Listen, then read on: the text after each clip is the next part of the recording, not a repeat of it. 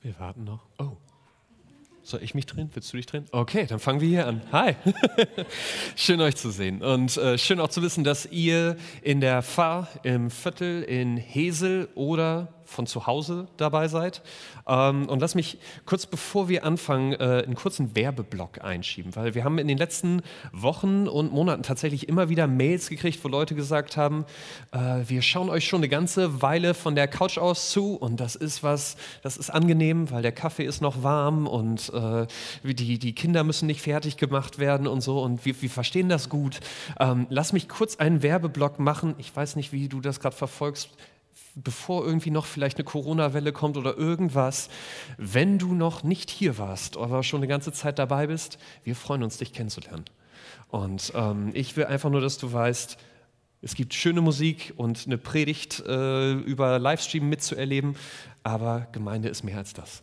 Und Gemeinde ist eine Familie und von daher, wenn du bei, bei YouTube äh, dabei bist, schön, dass wir dich dabei haben, aber es wartet noch ein ganzer Teil bei Gemeinde auf dich wenn du wirklich hier bist. Von daher es ist richtig schön, die Reihen hier voller zu sehen, dass ihr hier seid. Und wenn du bei YouTube dabei bist, wir freuen uns genauso, dich auch dabei zu haben. Wir machen weiter in unserer Reihe äh, Gott finden. Und ich, ich sag mal, ich glaube, heute mit diesem Thema werden wir am praktischsten dieser, äh, dieser Predigtreihe gerecht, denn wir fragen uns, wie können wir eigentlich an einen Gott glauben, den, ich postuliere das mal, wahrscheinlich du und ich noch nie leibhaftig vor uns gesehen haben. Und ich weiß nicht, wie, wie du da an dieser Stelle unterwegs bist. Wie Tobi das vorhin schon gesagt hat, wir hoffen, dass du auch heute dabei bist, äh, wenn du einfach nur durch ein Plakat auf uns aufmerksam geworden bist.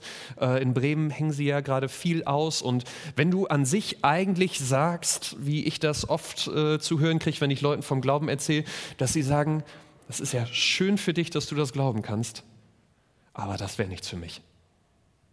Die mir sagen, weißt du, ich, ich halte mich an meinem Leben an Fakten, an das, was ich sehen kann, an das, was ich wissen kann.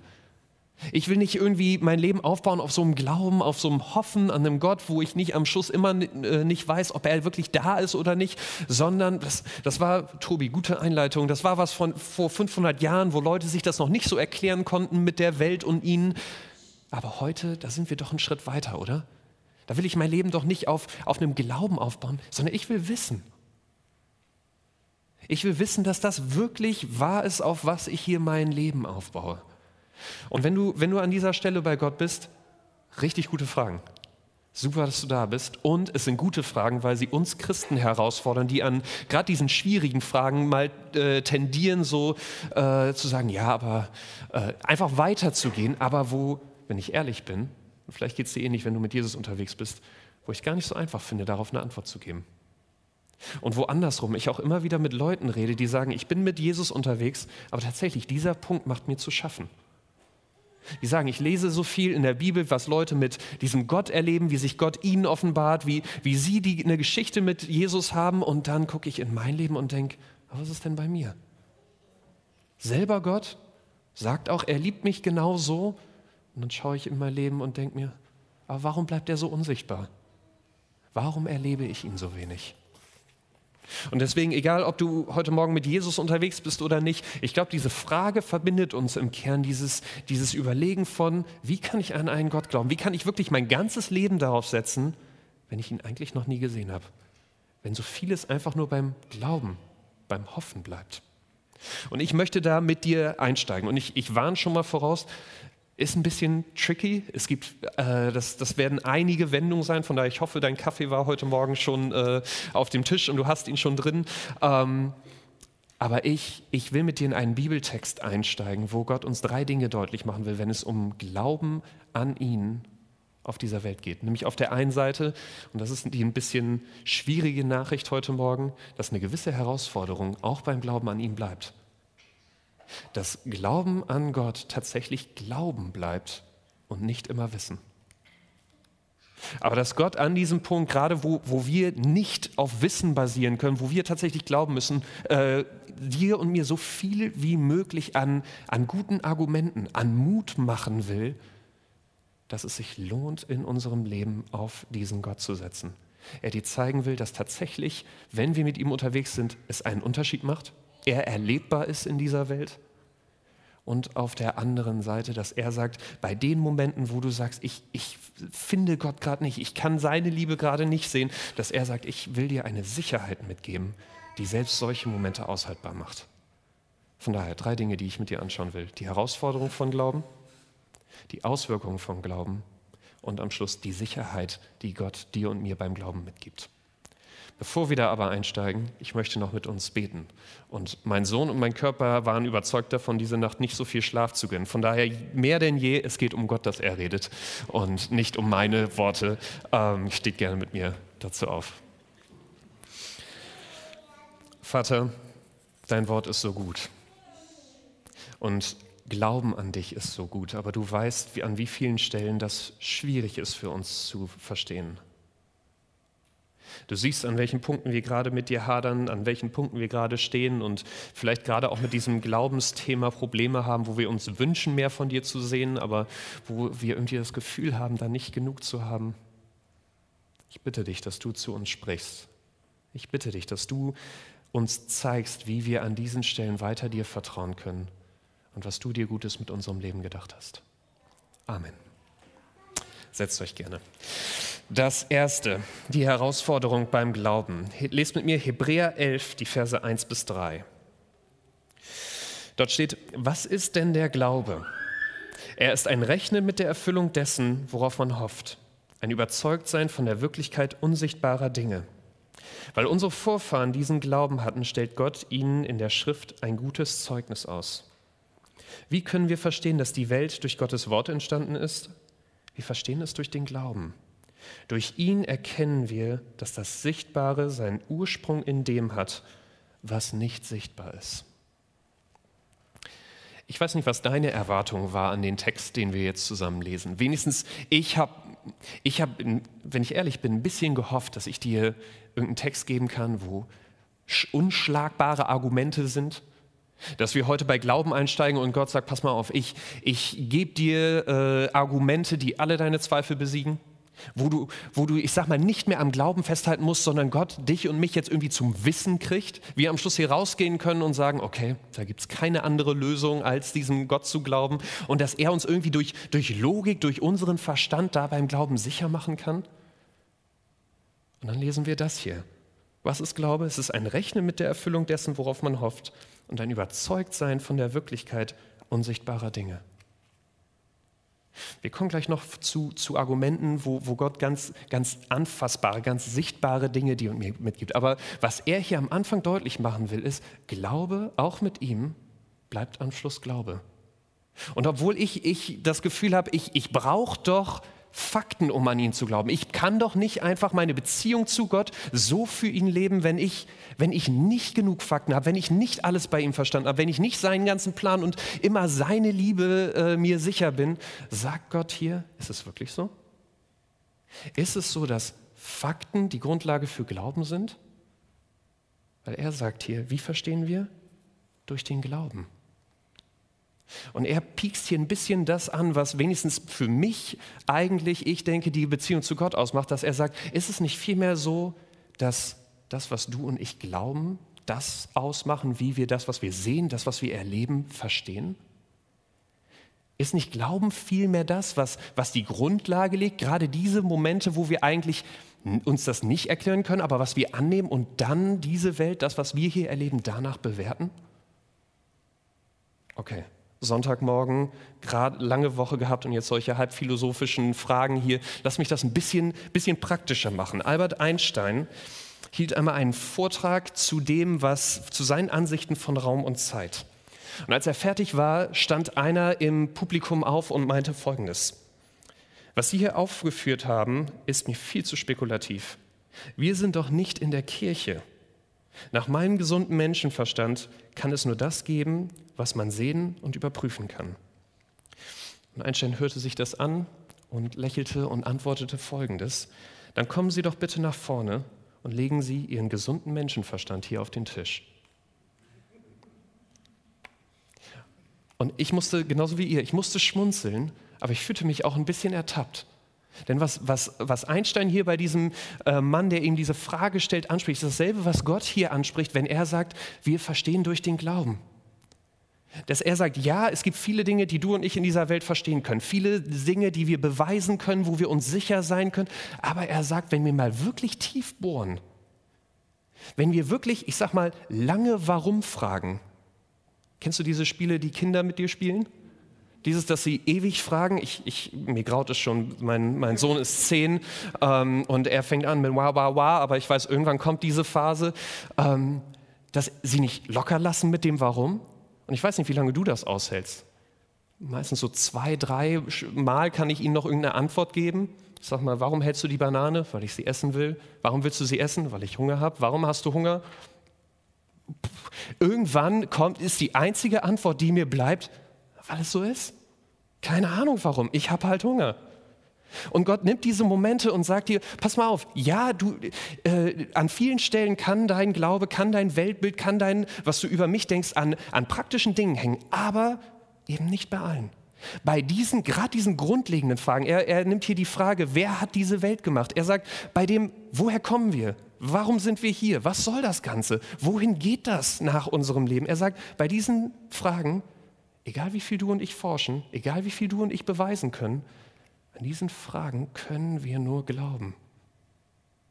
An diesen grundlegenden Fragen, die aber am Schluss eigentlich dein und mein Leben prägen, unsere Weltanschauung prägen, an diesen Stellen bleibt dir und mir nichts als Glauben. Ist unser menschlicher Verstand, das, was wir beweisen können, das, was wir sehen können, limitiert? Und das ist dieser Punkt, warum, warum Gott an dieser Stelle sagt, nicht, nicht weil er nicht könnte, nicht weil er nicht mehr wollte, aber er sagt, ihr Menschen, ich kann euch bis hierhin Dinge beweisen, aber es gibt einen Punkt, es gibt eine Grenze, wo es um Glauben geht. Und deswegen, wenn, wenn du heute Morgen hier bist, ich, ich äh, hoffe oder Gott ringt hier darum, dass du und ich mit der richtigen Perspektive gleich auch in diese, in diese Argumente gehen, die er dir und mir gibt. Weil Gott hat nicht den Anspruch, dass du nachher hier rausgehst und denkst, alle meine Fragen sind beantwortet. Gott sieht den Glauben an ihn auch nicht als etwas, wo du nur glauben kannst, wenn alle Fragen geklärt sind sondern er sagt, der Kern vom Glauben beginnt da, wo du und ich eben nichts beweisen können, sondern wo wir eine Entscheidung treffen müssen. Glaube ist im Kern an diesen Grundfragen erstmal anzufangen und zu entscheiden, wer hat diese Welt gemacht? Wem, wem gehört dieses Leben hier auf der Erde? Wer darf bestimmen, welche Ziele ich hier in meinem Leben verfolge? Und bei wem lande ich am Schluss? Und er sagt, du kannst diese, Sache, äh, diese Fragen tatsächlich ganz unterschiedlich beantworten, kannst sagen, es gibt nur mich, wir sind Zufall, wir kommen von nichts, wir gehen zu nichts und dazwischen kann ich mir meinen Sinn selber aussuchen. Aber wie, dieser, äh, wie Einstein hier bei diesem Mann sagt, dass er sagt, auch das ist nur ein Glaube. Auch das ist etwas, was du und ich am Schluss annehmen, ohne dass wir es letztendlich beweisen können.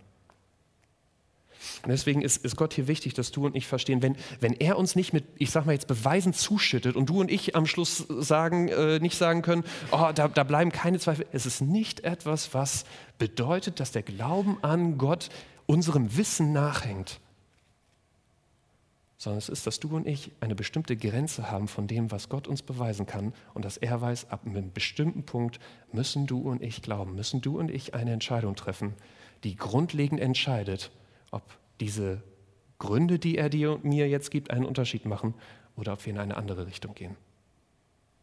Von daher hoffe ich, wenn wir jetzt in die nächsten Verse reingehen, dass du dir dieser Entscheidung bewusst bist. Dass du nicht von Gott verlangst, etwas, was, was er dir nicht geben könnte, nicht weil er es nicht kann, sondern weil wir, es, wir dafür nicht reichen, sondern dass du und ich verstehen, die Gründe, die er uns jetzt gibt, sind Motivatoren, sind Dinge, wo Gott ringt, so viele Schritte wie möglich in unserem Verstand geht, um dir und mir Mut zu machen, ihm an dieser Grenze, wo wir glauben müssen, zu vertrauen. Darum geht es Gott jetzt. Und er macht das zum einen an dem fest oder will uns ermutigen mit dem, dass tatsächlich, obwohl er unsichtbar ist, der Glaube an ihn sichtbare Folgen haben wird, die Auswirkungen. Lesen wir Vers 4 bis 12. Durch Glauben brachte Abel Gott ein besseres Opfer dar als kein. Durch ihn erhielt er das Zeugnis, dass er gerecht sei, indem Gott über sein, seine Gabe Zeugnis ablegte, und durch ihn redete er noch, obwohl er gestorben ist.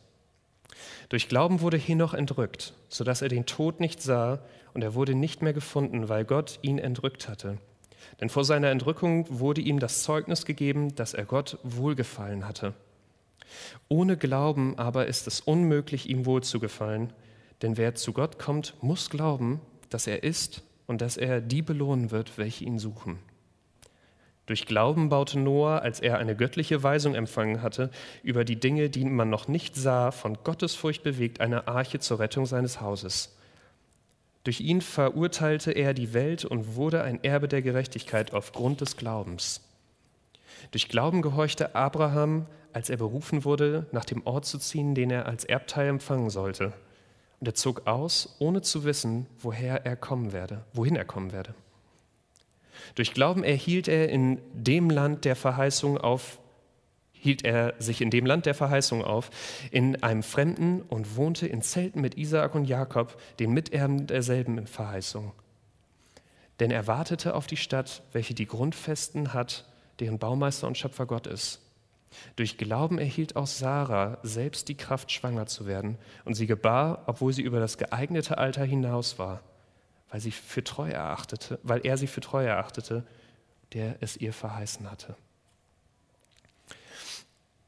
Ich weiß nicht, wie gut du mit dem Alten Testament vertraut bist. Das sind jetzt einige Namen, wo ganze Geschichten, ganze Kapitel in der Bibel hinter, äh, hinten dranhängen und ich will nicht zu genau auf die einzelnen Sachen eingehen. Aber was, was der Autor vom Hebräerbrief hier deutlich macht, ist, schau auf diese Leute, die an diesem Gott geglaubt haben, die diese Entscheidung getroffen haben, ihm auch da zu glauben, wo es eigentlich für sie keinen Sinn gemacht hat wo sie nicht sehen konnten, wo es sie hinbringt, wo sie einfach nur diesem Gott und seinem Wort gefolgt sind. Und er, er gibt dir, dir und mir hier Namen nach Namen, sagt, guck, was Noah passiert ist. Er hat ein riesiges Schiff gebaut, obwohl es ringsum kein Wasser gab. Leute haben ihn für bescheuert gehalten, haben gesagt, was, was machst du da? Warum baust du etwas, nur weil du irgendeine Eingebung von Gott gemeint äh, bekommen zu haben? Aber genau das war am Schluss das, was ihn und seine Familie gerettet hat. Er sagt hier, schau auf Abraham. Er ist einfach losgezogen, hat sein Hab und Gut genommen. Er wusste nicht wohin, er wusste nicht, was passieren wird. Aber am Schluss hat er dieses Land der Verheißung gekriegt. Wurde er zu diesem Volk Israel. Seine Frau hat Kinder gekriegt, obwohl sie aus dem geburtsfähigen Alter schon längst raus war. Äh, der Autor gibt uns hier Name nach Name von, von den Helden der israelitischen Geschichte, an die an äh, das Volk richtet sich hier dieser Brief, weil er den Leuten damals und dir und mir heute deutlich machen will, schau, was passiert, wenn du und ich uns auf diesen Gott verlassen. Schau, was passiert, wenn wir glauben. Er sagt hier, es macht einen Unterschied. Gott verspricht hier, wenn du und ich auf ihn setzen, gerade bei den Momenten, wo wir eigentlich denken, keine Chance, dass das, was Gott hier von mir will, klappt. Wenn wir ihm auch da folgen, wo wir sagen, pass mal auf, das ist mir zu gefährlich, das ist mir zu verrückt, was, was werden andere denn von mir denken? Gott sagt, genau, den, das sind die Momente, wo er sagt, du wirst mich kennenlernen, du wirst sehen, dass ich einen Unterschied machen werde. Und der, der Autor ist hier so, so, äh, so aus dem Häuschen über diese Geschichten, weil er merkt, jeder, der auf diesen Gott gesetzt hat, hat so eine Geschichte. Vielleicht nicht immer eine Riesengeschichte, aber er sagt, immer, wenn die Leute ihr Vertrauen auf diesen Gott gesetzt haben, nie hat er es enttäuscht. Sondern jeder hat immer wieder merken können, dass dieser Gott real ist und es wirklich einen Unterschied macht, mit ihm unterwegs zu sein. Gut, jetzt könnte man sagen, pass mal auf, das war das Alte Testament. Damals, da sind verrückte Dinge passiert. Ähm, ich habe noch keinen gesehen, der hier irgendwie in Bremen anfängt, auf der Bürgerweide eine Arche zu bauen oder ähm, aus dem ein ganzes Volk plötzlich geworden ist. Sowas passiert doch heute nicht mehr, oder? Diese Woche habe ich, hab ich eine Geschichte von jemandem gehört, er war 20 Jahre drogenabhängig. Er hat diese, diese Abhängigkeit ist nicht losgeworden. Er ist irgendwann in, eine, in ein christliches äh, Therapiezentrum gekommen und ihm wurde dort von Jesus erzählt. Und er hat gesagt, ich habe es einfach versucht. Ich habe Gott gesagt, ich brauche deine Hilfe und ich möchte, dass du in mein Leben kommst. Und er sagt, ab diesem Punkt fing die Sucht an wegzugehen und bis heute ist er clean. Ich habe einen anderen Freund. Er, er, war auf der Suche, äh, hat einen langen Weg nach Deutschland auf sich genommen, um zu suchen, wer denn dieser Gott ist, wer denn wirklich, welchen Gott es denn wirklich gibt. Und er hat ihn einfach gefragt. Er hat gesagt, Gott, wenn es dich gibt, zeig ihn mir. Ein paar Monate später kommt er zu mir und sagt, ich hatte einen Traum. Und Jesus meinte, hier bin ich. Wir erleben hier in der Gemeinde Heilungen von Leuten, wo die Ärzte sagen, ich habe keine Ahnung, ich habe selbst diese OP gemacht, aber ich habe keine Ahnung, wie die funktioniert hat. Und ich, das, das sind nur ein paar, das sind ein paar von den größeren Geschichten, auch im kleineren. Es gibt immer wieder Momente, wo ich dir sagen will, das klappt auch heute noch. Es ist nicht eine Sache, diesen Gott zu erleben, ist nicht etwas, was für besondere Leute ist oder was irgendwie im Alten Testament passiert ist und heute nicht. Wenn wir auf Gott setzen, es macht einen Unterschied. Gerade da, wo wir für ihn Dinge riskieren, wo wir vielleicht denken, das kann doch so nicht klappen. Deswegen, ich, ich weiß nicht, wo, wo du gerade an, an welcher Stelle du mit Gott bist, aber ich erlebe immer wieder Leute, die mir sagen, ich sag mal, das ist gefühlt so ein bisschen, vielleicht warst du ein viel mutigeres Kind. Irgendwie geht es heute viel um Kinder. Ähm, du merkst, mein, mein Kopf dreht sich viel drum. Ähm, kennst du das, auf dem Startblock zu stehen beim Schwimmbad? Und wenigstens ich, ich mochte nicht springen. Das heißt, ich stehe da und gucke und je höher der Abstand ist, desto länger gucke ich und grübel, wege Pro und Contra ab. Kann ich da runterspringen? Wie, wie kalt ist das? Wie komme ich wieder hoch? Tue ich mir dabei irgendwas? Was ist, wenn ich ausrutsche? Und ich immer wieder Leute erlebe, die so auch beim Glauben sind. Die von außen gucken wollen, die sagen wollen, ich, ich brauche noch mehr Fakten, ich muss noch mehr verstehen, ich muss noch mehr lesen, ich muss noch mehr überlegen. Und Gott sagt dir, mach das gerne. Nichts, nichts falsch damit. Weil er sagt, ich würde das gerne auch mit dir zusammen machen. Du musst nicht alleine dich abstrampeln, um Gott zu verstehen, um, um mit deinem Verstand an Gott ranzureichen. Er sagt, das klappt eh nicht. Am Schluss musst du glauben. Aber er sagt, gerade bei diesem Glauben möchte ich dir eigentlich helfen. Und wenn du mich in dein Leben lässt, dann will ich mit dir zusammen zeigen, dass ich real bin. Und wie er hier in Vers 6 sagt, dass er einen guten Plan mit dir und mir hat. Von daher, wenn du, wenn du an diesem Beckenrand mit Gott stehst, ich kann immer wieder nur sagen, lass es drauf ankommen. Gott sagt hier, du darfst mich ausprobieren, du darfst mich auf die Probe stellen. Er sagt, ich mache nichts lieber, als in deinem Leben einen Unterschied zu machen mit deiner Erlaubnis. Vielleicht sagst du aber auch an dieser Stelle, und das habe ich versucht, ich immer wieder mit Leuten rede, die sagen, dieses, dieses Gott erleben, du, du stichst hier eigentlich gerade in eine Wunde, weil ich, ich habe hab Gott mein Leben anvertraut, ich habe auch ein paar Dinge mit ihm erlebt aber dann, dann lese ich in der Bibel und so guck die letzten Jahre auf mein Christsein. Ich habe das Gefühl, da passiert nichts mehr.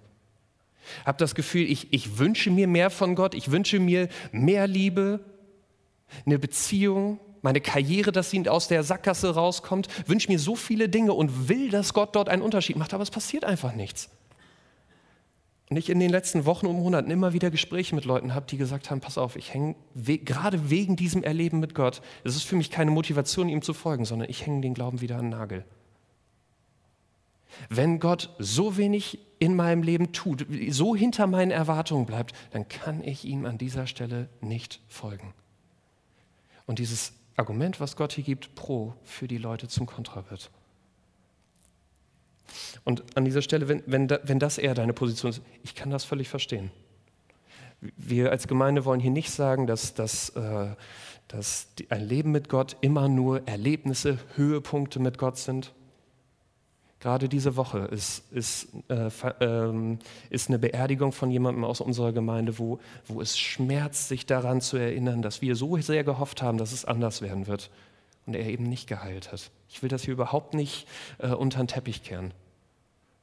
Aber die nächsten Verse sind für mich der Grund, warum ich diese, diese Erlebnisse mit Gott nehmen kann und sie meinen Glauben stärken und trotzdem auch mit diesen Rückschlägen, diesen Enttäuschungen bei Gott leben kann und sie eben nicht meinen Glauben aufs Spiel setzen müssen. Lest mit mir Vers 14 bis 16. 13 bis 16, sorry. Diese alle sind im Glauben gestorben ohne das Verheißene empfangen zu haben, sondern sie haben es nur von ferne gesehen und waren davon überzeugt und haben es willkommen geheißen und bekannt, dass die Gäste ohne Bürgerrecht und Fremdlinge sind auf Erden. Denn die solches sagen, geben damit zu erkennen, dass sie ein Vaterland suchen. Und hätten sie dabei jenes im Sinn gehabt, von dem sie ausgegangen waren, so hätten sie ja Gelegenheit gehabt, zurückzukehren. Nun aber trachten sie nach einem besseren, einem himmlischen. Darum schämt sich Gott ihrer nicht, ihr Gott genannt zu werden, denn er hat ihnen eine Stadt bereitet.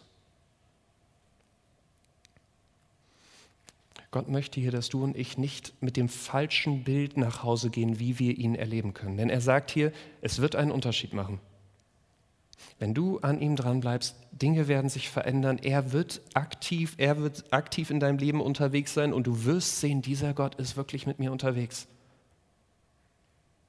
Aber er sagt eben hier, oder bei, bei diesen Menschen, die vorher noch die Helden des Glaubens waren, die vorher so große Dinge mit Gott erlebt haben, sagt er jetzt hier, sie alle sind gestorben mit Verheißungen, die sich noch nicht in ihrem Leben erfüllt haben. Sie alle sind mit Dingen gestorben, auf die sie gehofft haben, aber die sie nur aus der Ferne gesehen haben, wo sie gehofft haben, dass sie schon jetzt kommen werden, aber die eben in ihrem Leben nicht passiert sind, was sie noch nicht gesehen, noch nicht mit Gott erlebt haben. Und deswegen sagt Gott hier, wenn, wenn du mit mir unterwegs bist, wenn du an diesen Stellen bist, wo du sagst, ich wünsche mir mehr, dann ist ihm hier wichtig, dass du und ich verstehen, was dieses, dieser Wunsch nach mehr, dieser Schmerz bedeutet.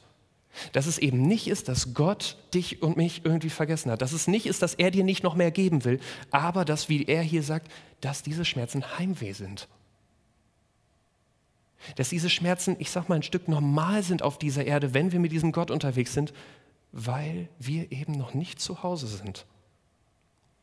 Okay, ein drittes Mal komme ich noch mit Kindern und dann bin ich vorbei. Ähm, Kennst du das als Kind? Eingeladen auf einer, auf einer Geburtstagsfeier oder irgendwas, du hast Spaß und dann geht es irgendwann, es ist eine Übernachtungsfeier und es geht ins Bett und es war vielleicht deine erste und vielleicht warst du wieder auch nicht so ein Schisser wie ich. Aber dieser Moment, wenn das Licht ausgeht und du denkst, und so, du kannst nicht einschlafen und irgendwann wächst du die äh, Eltern deiner, deiner, deines Freundes, bei dem du übernachtest und sagst, ich will nach Hause, ich habe Heimweh.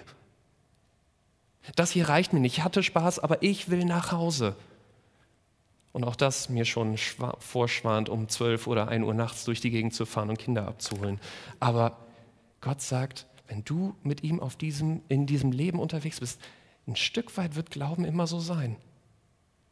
Ein Stück weit bei all dem, was wir erleben. Wir werden niemals genug Liebe, genug Frieden, genug Erfüllung mit diesem Gott erleben. Und er sagt, es kann gar nicht anders sein, weil wir sehen uns nach einem wirklichen Zuhause.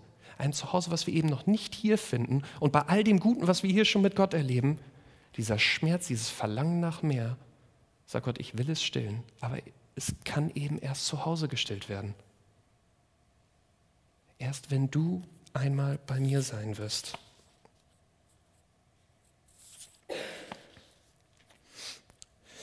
Und Deswegen, ich, ich will gar nicht an dieser Stelle irgendwie äh, verneinen, dass das eine Zerreißprobe sein kann.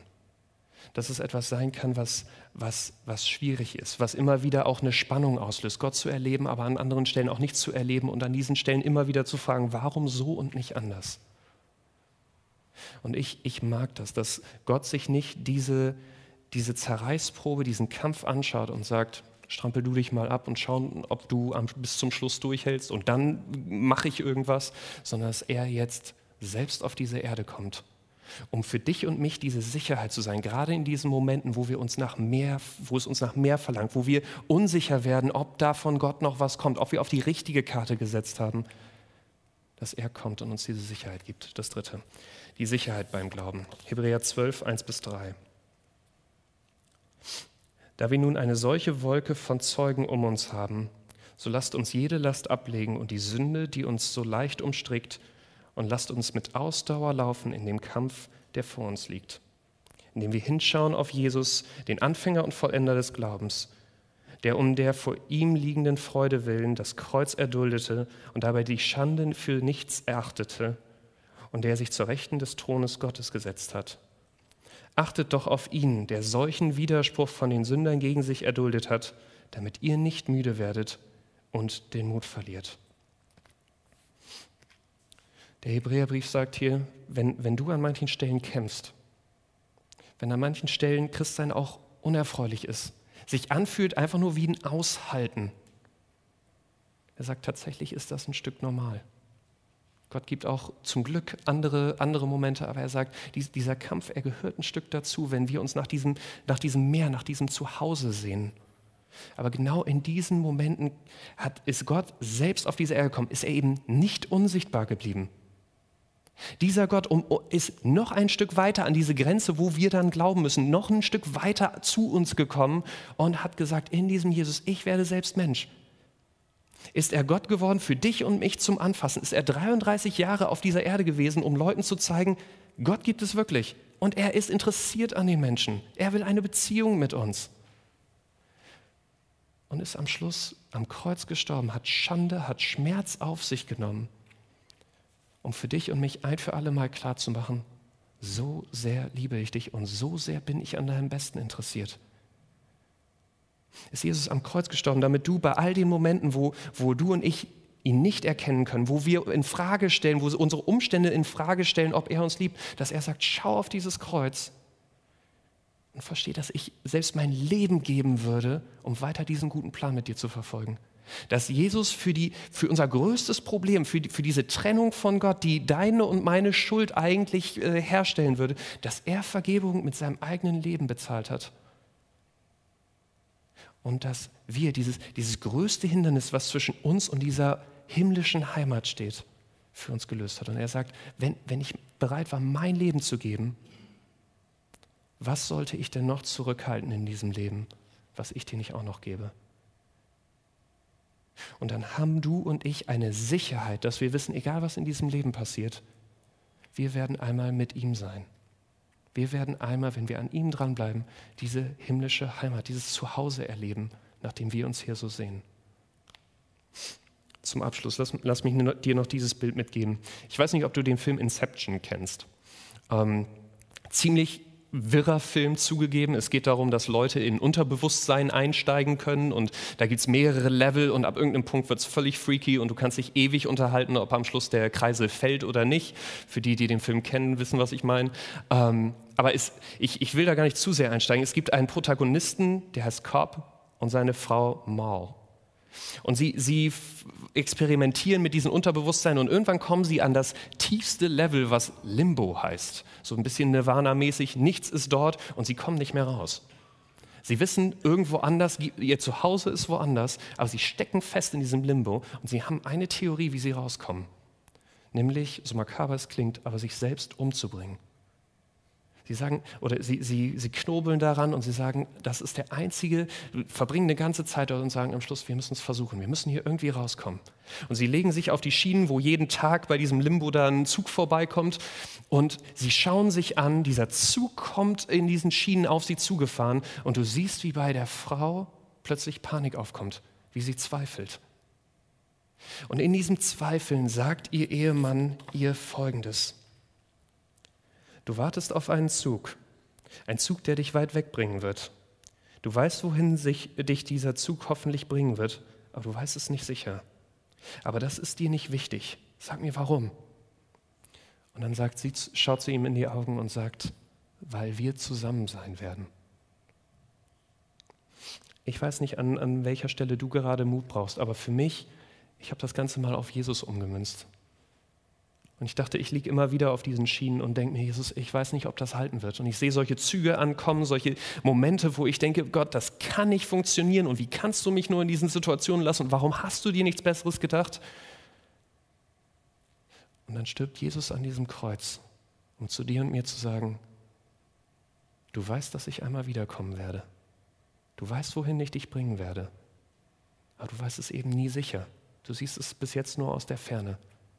Aber dass er darum ringt, dass der Grund, warum du und ich an ihm festhalten, der ist, die diese Frau an ihren Mann in dem Film sagt, nämlich, dass du und ich sagen, aber es ist mir egal, weil wir werden zusammen sein. An diesem Punkt, ich kann dir nichts anderes versprechen. Ich kann dir keinen größeren Grund geben als dieses, ich werde mit dir zusammen in dieser himmlischen Heimat sein. Für mich ist das das, wo, wo bei all dem, all dem Schmerz, all den Enttäuschungen, die ich auch an dieser Welt erlebe, das ist der Punkt, der mich durchhalten lässt. Ich hoffe dich auch.